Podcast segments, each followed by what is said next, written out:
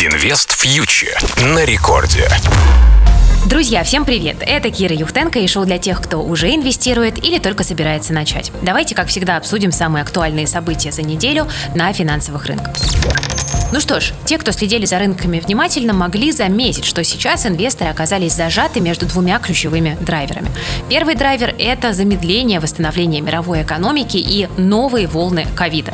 Так, например, на этой неделе в Новой Зеландии ввели довольно жесткие локдауны. Серьезной является ситуация в Мексике и во многих других регионах.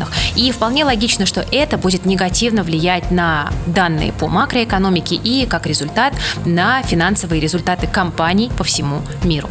С другой другой стороны, мы понимаем, что Федеральная резервная система и другие центральные банки, подгоняемые инфляцией, вынуждены сокращать стимулы. И на этой неделе мы видели протоколы заседания Федеральной резервной системы, которые довольно четко э, дали нам понять, что Федрезерв всерьез задумался о том, что стимулы нужно будет сокращать уже этой осенью.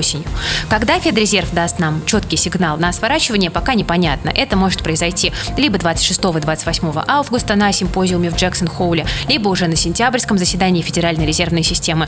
Но то, что это произойдет и произойдет в ближайшие недели, кажется сейчас довольно очевидно. И вот получается такая ситуация, что экономика замедляется, а стимулы у нее заберут. И это рынкам, конечно, не нравится. Это осознание рынки беспокоит. На этом фоне мы видим и некоторую коррекцию по основным мировым индексам, в том числе и по американским, которые мы на этой неделе наблюдали. Ну а с другой стороны, мы видим, что, например, американский доллар, наоборот, пошел в рост. И, скажем, индекс доллара, который показывает отношение американской валюты к корзине из шести основных мировых э, валют, э, показывает намерение достаточно выраженное развернуться наверх. И может он пойти в довольно выраженный растущий тренд, как мне кажется, в ближайшие полгода-год. Это может быть такая долгосрочная тенденция, которую нужно иметь в виду. Ну и как следствие, рост доллара будет негативом для товарных рынков, в том числе и для цен на нефть. Ну и вот, собственно, уже на этой неделе мы видели, что цены на нефть закрепились ниже отметки 70 долларов за баррель, а именно на этой отметке отметке располагается довольно важный такой психологический уровень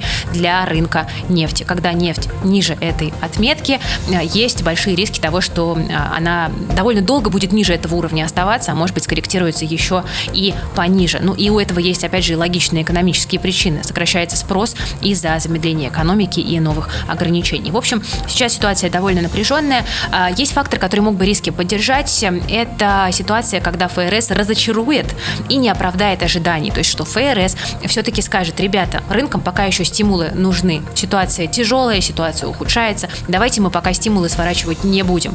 Рынок уже сворачивание заложил в цену. Если этого не произойдет, то мы можем увидеть э, и отскок на мировых фондовых э, рынках, ну и ослабление американского доллара как следствие, да, потому что традиционно рынок акций, э, курс доллара имеют негативную корреляцию. Но как будет развиваться ситуация на самом деле, возможно, знает только Джером Пауэлл, глава американского центрального банка, да, и это, в общем-то говоря, э, не точно. Это вот то, что касается американского рынка и э, текущей ситуации, да, пока наблюдаем, ожидаем и посмотрим, к чему это все приведет, на что решится Федрезерв. Инвест фьючер на радио Рекорд. Теперь от Америки давайте мы перейдем к Китаю, который многих сейчас тоже беспокоит. На этой неделе продолжили падение акций китайских технологических компаний.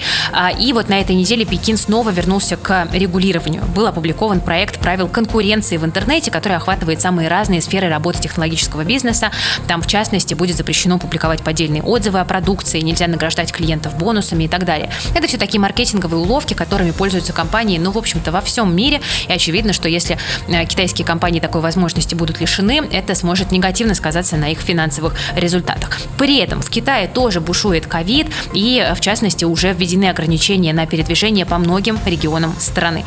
Это все, конечно, негативно отражается и на китайском фондовом рынке, причем инвесторы не могут понять, ни когда закончится ковид, ни когда насытится китайское правительство. Потому что совершенно очевидно, что за всеми этими красивыми словами лежит довольно ярко выраженное желание просто принимать участие в капитале крупных китайских технологических компаний и влиять на те решения, которые эти компании принимают. Когда китайские власти этого добьются, они, скорее всего, успокоятся. Правда, проблема в том, что бизнес может стать уже не таким эффективным, как раньше, потому что госучастие далеко не всегда а, позитивно влияет на стратегическое развитие компаний. Но так или иначе, наблюдаем с большим интересом. Вполне возможно, что китайский рынок сейчас перепродан. Это, в общем-то, видно и по мультипликаторам, по финансовым показателям компаний. Но тут, конечно, теперь будет интересно посмотреть на отчеты, которые китайские компании покажут, насколько эта текущая ситуация отразилась на их финансах на самом деле, или это все-таки больше такие факторы психологические. Посмотрим с большим а, интересом.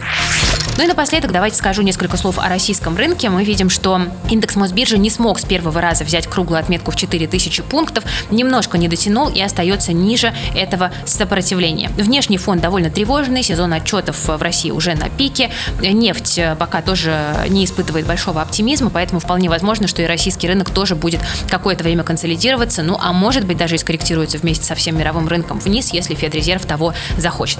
Что касается российского рубля, остаемся в текущем диапазоне диапазоне 73-75, и вряд ли из него мы выйдем до октября, потому что очевидно, что рубль находится под контролем Центробанка, и перед выборами многие аналитики не ожидают сильных колебаний котировок. Э, посмотрим, есть вероятность, что на сентябрьском заседании ЦБ снова повысит ставку.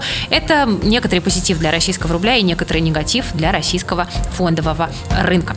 На следующей неделе у нас будут отчеты золотодобывающих компаний Полюс, Полиметалл, также Лукойл. Отчитается, будем внимательно наблюдать, ну и нужно понимать, понимать, что еще не было у нас отчетов двух тяжеловесов на российском рынке, это «Газпром» и «Роснефть». И эти компании могут оказать рынку поддержку. Поэтому, э, может быть, неделю мы следующую начнем и довольно оптимистично, и, может быть, эти бумаги будут покупать в преддверии отчетов в конце недели.